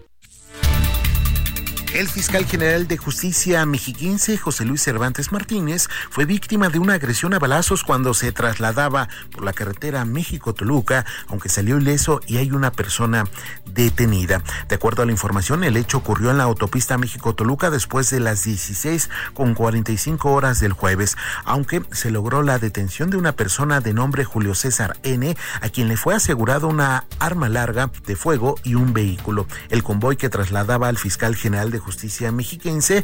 Lo que ahora se sabe es que fue alcanzado por este vehículo conducido por esta persona, quien inició a cerrárseles a la altura de la marquesa en Ocoyocac. Esta persona insistió en su acción, por lo que los escoltas de Cervantes Martínez lo encapsularon y a metros de llegar a la caseta de la alcaldía Coajimalpa en la Ciudad de México ocurrió el intercambio de disparos. De esto, el funcionario salió ileso, pero uno de sus elementos resultó lesionado, pero solamente por esquirlas de bala. Julio César N trató de engañar que pertenecía a una corporación e incluso mostró una placa apócrifa, aunque fue detenido y le fue asegurado esta arma. Hasta aquí mi reporte desde el Estado de México, Gerardo García. Alrededor de 2.000 migrantes provenientes de distintos países, como Haití, Venezuela, Nicaragua, Honduras y El Salvador, salieron en una nueva caravana desde Tapachula, Chiapas, con camino hacia la frontera norte de nuestro país con los Estados Unidos. En su primer día, la caravana avanzó por la carretera costera hacia el municipio de Huehuetlán, en la costa del estado, donde se quedaron a descansar. Hoy tienen planeado continuar su avance hacia el municipio de Huixla, que se ubica a unos 18 kilómetros. La primera caravana de migrantes que sale este año porta una manta blanca en la que escribieron el mensaje, Migrar no es un crimen, criminal es un gobierno que reprime a los migrantes. Cabe recordar que hace unas semanas, una gran caravana de aproximadamente 7.000 personas también salió desde Chiapas y poco a poco se ha ido desintegrando. Los que quedan en el camino hacia la frontera norte se localizan actualmente en territorio veracruzano. Informó Ángel Villegas. Bueno, em, pues ya falta nada para el arranque de, de los carnavales. Saludos Sinaloa, saludos a Mazatlán competía muchísimo el carnaval de Mazatlán con el de carnaval de Veracruz, nada más que el de Veracruz, pues tomaron una decisión rara porque pues así carnaval, carnaval en agosto, como que, como que no viene mucho, como que no viene mucho al caso, le cambiaron la fecha, pero seguramente se la van a pasar muy bien. Ojalá, primero Dios, ojalá todo se pueda desarrollar muy bien porque pues estos lugares, tanto Sinaloa como Veracruz, pues ya sabe, los malosos y pues qué, qué, qué terrible, ¿no? Qué terrible que, que no se puedan vivir pues las, las fiestas con, con tranquilidad, con paz y que anden los responsables haciéndose tontos, ¿no? Haciendo, pues claro que hay responsables de garantizar la seguridad, claro que las hay y que no anden diciendo, no, pues es que como estas bandas y como esto y como que el otro, no, no, pues tienes que garantizar la seguridad, punto. Y la gente tiene que salir a la calle en la comparsa, en el carro alegórico, o estar ahí este, en el malecón viendo pasar la fiesta, lo que sea. Es una gran fiesta en diferentes partes de nuestro país, que tiene sus orígenes milenarios, desde luego llegó a México, seguramente a partir, a partir de los peninsulares, pero también teníamos en México celebraciones que coinciden en la fecha, este, en, en, la parte vigorosa y riquísima parte de la herencia prehispánica también. El que sabe mucho de todo esto y siempre estamos recurriendo a él para que, para que nos oriente, nos ayude, es Enrique Ortiz historiador, escritor, divulgador cultural. Enrique, qué gusto saludarte. ¿Cómo estás? Muy buenas tardes. Hola Javier, un gusto estar en tu espacio. Y efectivamente ya se va aproximando el carnaval. Oye, tú conoces seguramente pues muchos carnavales en el país, no nada más los de Sinaloa o de Veracruz en el centro del país, en la misma Ciudad de México hay este zonas que, que, que, viven un, un carnaval, ¿no? Sí, efectivamente, ¿no? Por ejemplo, ahí está eh, toda esta celebración que se da alrededor del Peñón de los Baños, ¿no? Por mencionar alguna. Y bueno, es importante mencionar, pues, el origen del carnaval, ¿no? ¿De dónde viene el carnaval? El, eh, festividad que es muestra de la pluralidad cultural que tenemos en nuestro país. Por lo tanto, pues tiene una gran diversidad de, de, detalles, de, vestuarios, podríamos incluso definir algunas de sus actividades hasta rituales, ¿no? Como la quema del mal humor. Y la realidad es que este año el carnaval iniciaría el jueves 16 de febrero y terminaría el famoso martes de carnaval 21 de febrero.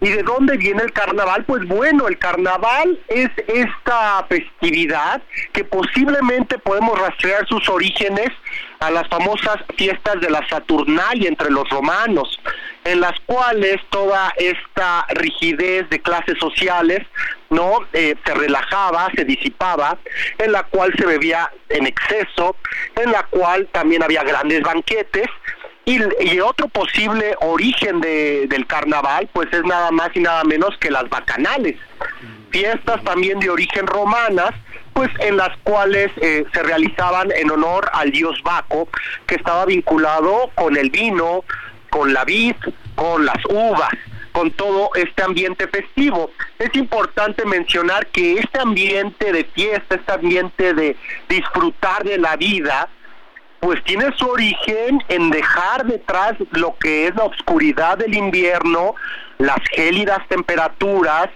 eh, también la carestía en el pasado de alimentos, ¿no? De verduras, de frutas, y es darle a través de los siglos y a través de las diferentes sociedades humanas, es darle la bienvenida pues al calor, a la luz, a la primavera. Es el periodo previo a la cuaresma. 40 días en los cuales uno se enfoca, principalmente pues los católicos romanos, pues en la purificación no interna, en la iluminación interna, en la reflexión, todo esto antes de la Pascua. Estamos hablando claramente del tiempo del año litúrgico cristiano. Entonces, a ver, para, para entender, todo ha tenido una evolución, pero no ha ido tan desconectado. O sea, primero estos, estos orígenes de celebrar la vida después, de, después del invierno y luego ya en una, en una no sé si decirlo tradición, asomándose a la, fe, a la fe católica, pues es mantener precisamente todo este tema de, de celebración, de rienda suelta, antes de un periodo de abstinencia y reflexión. ¿Así es? Efectivamente, efectivamente, así es. Y, bueno, todo esto, como tú bien dices, Javier, viene desde las primeras sociedades agrícolas, ¿no? Que ellos pues se dan cuenta de con, el conocimiento astronómico que tenían y del cambio de las diferentes temporalidades del año y los cambios que se van dando en la naturaleza.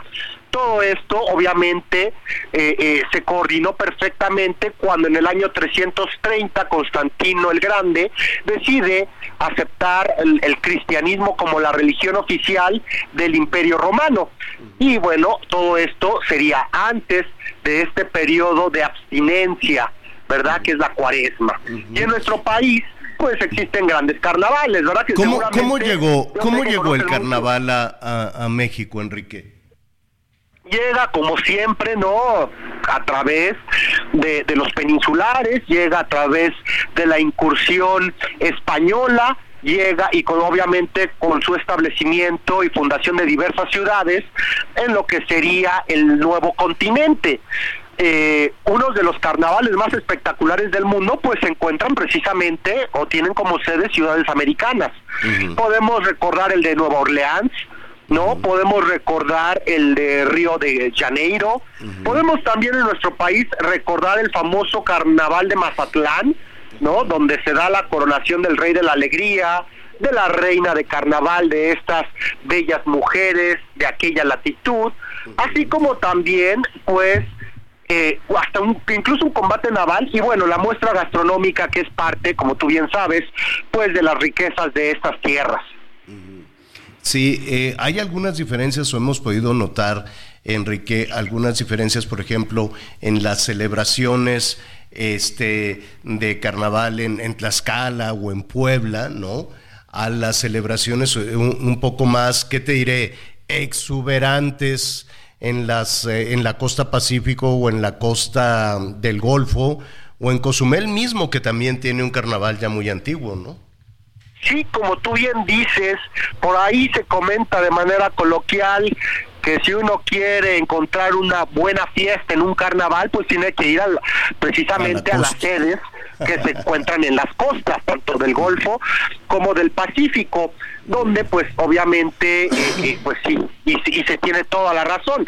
Si comparamos al famoso carnaval de Veracruz con el carnaval de Huejotzingo, el cual, pues, eh, su simbolismo, su significado, no, eh, lo que uno puede ver es completamente diferente.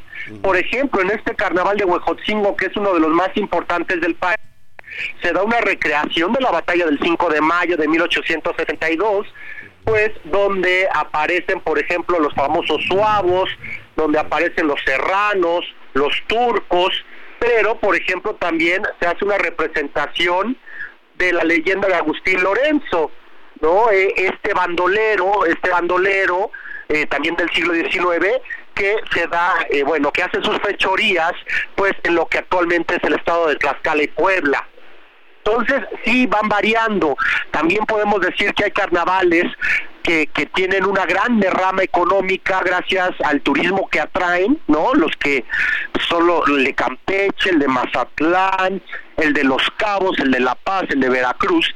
Y existen carnavales que son muy diferentes, por ejemplo, en la Sierra Norte de Puebla, en la región Totonaca, eh, en el propio Tlayacapan, ¿no? Con sus icónicos chinelos, así como en Oaxaca y Guerrero.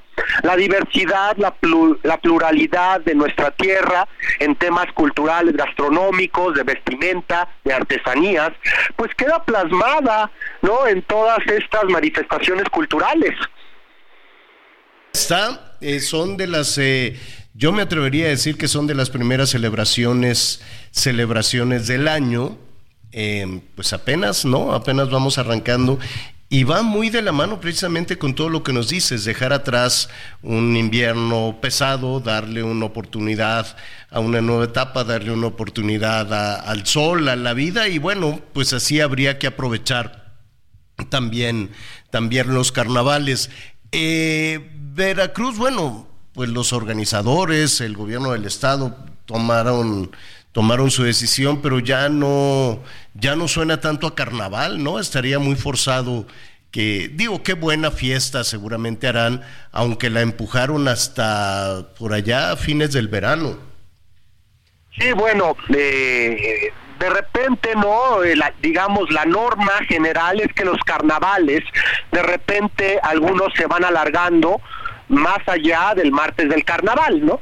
También algo que es importante de comentar en esta temporada de carnavales en nuestro país, pues es el tema de la inseguridad, ¿no? El cual pues va a afectar terriblemente que muchas eh, turistas, tanto extranjeros como nacionales, pues puedan circular por las carreteras de nuestro país para divertirse eh, eh, un momento, algunos días, ¿no? Eso también es algo importante y es parte de la realidad de nuestro país que sin duda afecta el turismo y que afecta todas estas manifestaciones culturales. como ejemplo, pues ahí está toda la situación en Guerrero, en Chiapas, ¿no? Y las cosas que parece que se están calmando también allá en el estado de Tabasco. Es nuestra realidad y bueno, por el momento, pues sí, hay un mm. impacto social y un impacto cultural. ¿No? Sí, definitivamente. Pues nada, habrá que celebrar los carnavales, vamos a estar ahí muy atentos. Y Enrique, pues eh, como siempre, muchísimas gracias. ¿Cuál es el que más te gusta a ti? No sé si los has disfrutado todos, pero... en particular el de Huecotzingo, por esta profunda raíz histórica que tienen, ¿no? Enraizada el siglo XIX. Sin embargo, uno de los mejores, uno de los más festivos, donde mejor ambiente se vive, pues es el del Puerto Jarocho, ¿no? Pues sí, nada más que... Eh, pues mira, está bien, así vas al de Huejotzingo y varios meses después vas a la fiesta, que ya no carnaval, pero pues a la fiesta de, del puerto. Bueno, le van a seguir diciendo carnaval, está bien, no pasa nada, que así se le, que así se le diga. Enrique, muy buen fin de semana, muchísimas gracias.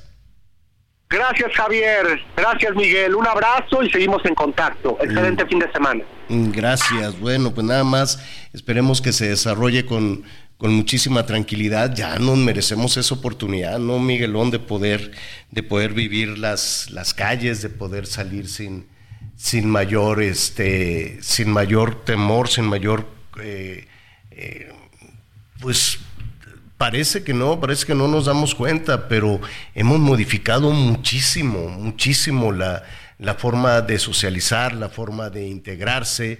Eh, la gente no es ya tan sencillo. Para los padres de familia, pues también batallan mucho, ¿no? Para dar los permisos, esto, el otro, y pues, pues los, las jovencitas, los jovencitos, pues tienen que salir, tienen que vivir y no, no contagiar el, el temor, no contagiar el, miedo, ¿no? A pesar de que se diga que bajó la percepción de inseguridad, pero pues mire, son percepciones, son números, son cifras que evidentemente los que gobiernan a, toda costa quisieran que bajaran, pero ahí está la percepción, un punto arriba, un punto abajo, lo que usted quiera, pero pues imagínate una festividad callejera en Zacatecas, por ejemplo, ¿no? Qué pena, por ejemplo, Fresnillo, tan bonito sitio, tan bonito lugar, ¿tú crees que la gente va a querer eh, salir a hacer alguna celebración o algo por el estilo con esta percepción? Creo que si no me equivoco, se sigue, eh, sigue manteniendo todavía ese primer lugar en, en, la, en la percepción de inseguridad. Ahora, esto viene la próxima semana, rápidamente. Em, y viene la fiesta. Eh, póngase, ya va a bajar la temperatura, todavía vienen algunos frentes fríos y demás. Pues no está de más la de la influenza, ¿no? Ya se puede conseguir también la vacuna del COVID. Y así ya puede cantar y bailar y andar ahí empujándose con la gente, eh, eh, eh, ¿no? Lo que, lo que usted quiera, ¿no? Ya con más tranquilidad, ¿o no, Miguelón? No, no, que no se empujen. Oye, fíjate que aquí hay una, yo no sabía de este carnaval, Este, dicen que es el carnaval más largo, que es el carnaval más largo de América. Inició el día 13 de enero y termina el 30 de abril. El desfile a nivel municipal es el día 4 de febrero a partir de las 4 de la tarde. Más de 120 comparsas y disfraces. Nos están invitando para ir a este carnaval los días 28 y 29 en, Juanchi, en San Juan Chimalhuacán, Estado de México, nuestro amigo Arturo Delgado. Ah, ¿cómo, ¿Cuándo es? Pues ya está, pero bueno, los días fuertes serán el 4 de febrero, que es el desfile con más de 100 comparsas, y también, bueno, pues los días donde habrá fiesta, 28 y 29 de enero, pero que termina hasta el 30 de abril, según aquí lo que nos pone nuestro amigo. Así. Ah, Mira, y también acá. es fiesta, fiesta, señor. Que es fiesta, fiesta de de veras. Bueno, pues vamos. Oye, déjame decirte que hay muchos artistas este, que les va súper bien, ¿eh? Hay muchos artistas contratados también para los bailes de coronación y para la quema del mal humor y, hombre, se pone por todo, por todo lo alto. Ojalá, ojalá funcione, ojalá funcione bien. Nos están diciendo nuestros amigos en Sinaloa, ya vamos a oír los, los papaquis. Los papaquis, Miguelón, es las bandas, las bandas que van ahí pues atrás del carro alegórico y todo lo demás. Pues es una música muy tradicional del desfile. Eh, mire, a ver, déjeme ver si lo tiene nuestro productor.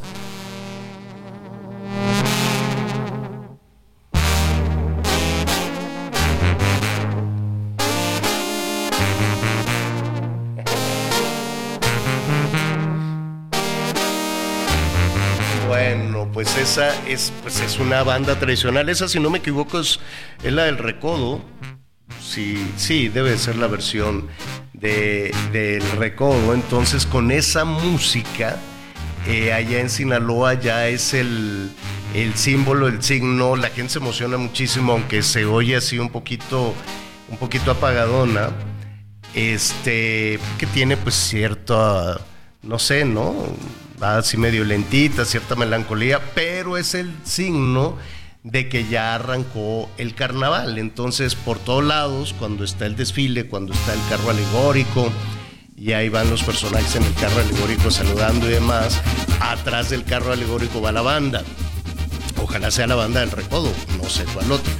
Y luego desfilan por un malecón que es enorme y generalmente en el estadio, no sé si ahora va a ser en en el Kraken, pero pues en el estadio de, de béisbol hacen todos los, los eh, muchos de los este cómo se llama de los eventos de que si la coronación esto aquello el otro nombre es todo un, todo un evento.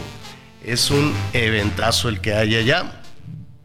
Y, y sí pues nuestros amigos dicen que es los papaquis mm, hasta ahí sé pero le prometo que voy a investigar un poquito más de lo que, de lo que significa este tema de, los papaques, pues es la música representativa. No sé si los demás carnavales tienen también su, tienen también su música. Pero pues así, así hay que hacerlo. Ya tenemos aquí el fin de semana. Eh, ¿Ya te recuperaste de la cuesta de enero, Miguelón? Ya todo Ahí vamos, señor. Ahí vamos. Ya nada más, este, ya nada más a terminar de, de pagar colegiaturas y reinscripción y sabes que no he podido pagar las tenencias, Javier. Eso sí se me está todavía complicando porque me llegó la luz, me llegó la luz de noviembre y diciembre, entonces sí se me juntó la lavada con la planchada. No, hombre, enero es una cosa monstruosa, fíjate, se te junta la, la, luz y luego pues hay que aprovechar para los pagos de prediales y cosas por el estilo. Este, el seguro de gastos médicos, que no hemos hablado de eso, vamos a revisar la próxima semana. Subieron muchísimo, Miguelón, los seguros. Entonces, no, pues no ve uno la salida. He estado así un, un, poquito, un poquito complicada, pero pues hay que, hay que ponerle por dónde, hay que echarle eh, ganas, hay que saber administrarse y pues ojalá que esta esta cuesta pues no esté tan complicada, no esté tan, no esté tan pesada. Disfrute mucho su fin de semana. ¿Qué vas a hacer, Miguelón? ¿Te vas a, te van a hacer tu carneta asada? ¿O cómo está Nos vamos a relajar, vamos a hacer aquí algunas cosas pendientes y el domingo a ver fútbol americano, señor, con las ah, finales de la nacional y la americana. A ver, no hablamos de la Taylor el lunes. El lunes hablaremos que le hicieron con inteligencia a ver, si la Taylor va al Super Bowl, por lo menos apoyar a su novio. Vamos a ver cómo le va a Kansas, que no es favorito contra Baltimore, por cierto. Eh, ah, cómo ha habido comentarios en todo eso. De hecho, este, a Kelsey, al cuñado, al otro de los hermanos de, el hermano del novio de, de esta. Sí, el que era centro de las Águilas de Filadelfia.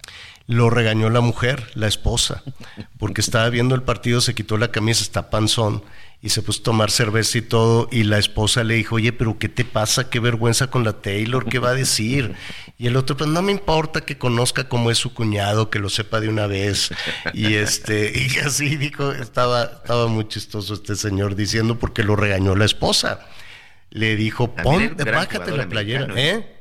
También muy buen jugador de americano que se retiró ya este año de las Águilas de Filadelfia. Este, y sí, pues ahora apoyar al hermano, sí, por supuesto. Sí. Pero le dijo la mujer, la esposa, le dijo, oye, no andes esos, apenas estamos alternando con la Taylor. Y, tú qué va a decir, ¿no? ¿Qué va a decir la muchacha? Pues que diga misa, dijo, y, nada, pues se lo tomó a broma el hermano. Son los hermanos Kelsey. Ya nos vamos, Miguelón, vámonos por una sopita caliente. Señor, que tenga un excelente fin de semana. También para todos nuestros amigos, nos escuchamos el lunes. Yo soy Javier Alatorre, lo espero a las diez y media. Diez y media en Hechos, Azteca 1, se va a poner buenísimo. Lo invito a que siga con nosotros, Salvador García Soto en el Heraldo Radio.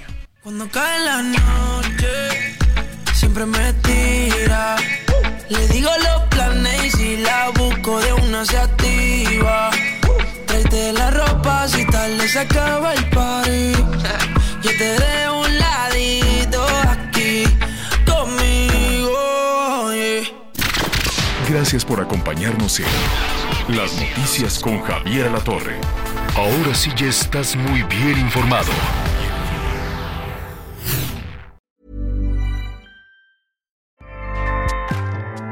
ACAST powers the world's best podcasts. Here's a show that we recommend. The Real Housewives is a guilty pleasure for most, but if you're looking to not feel guilty about that pleasure, tune in to Everything Iconic with me, Danny Pellegrino, where I break down all the messy moments and behind the scenes antics of Bravo's popular franchise. And on Everything Iconic, I also interview celebrity guests like Kelly Ripa, Kiki Palmer, Drew Barrymore, Cameron Diaz, and more about their guilty pleasures, their past work, and so much more. So if you're pop culture obsessed and find yourself watching way too much reality TV like me, tune in to Everything Iconic with Danny Pellegrino wherever you listen to podcasts. ACAST helps creators launch, grow, and monetize their podcasts everywhere. ACAST.com.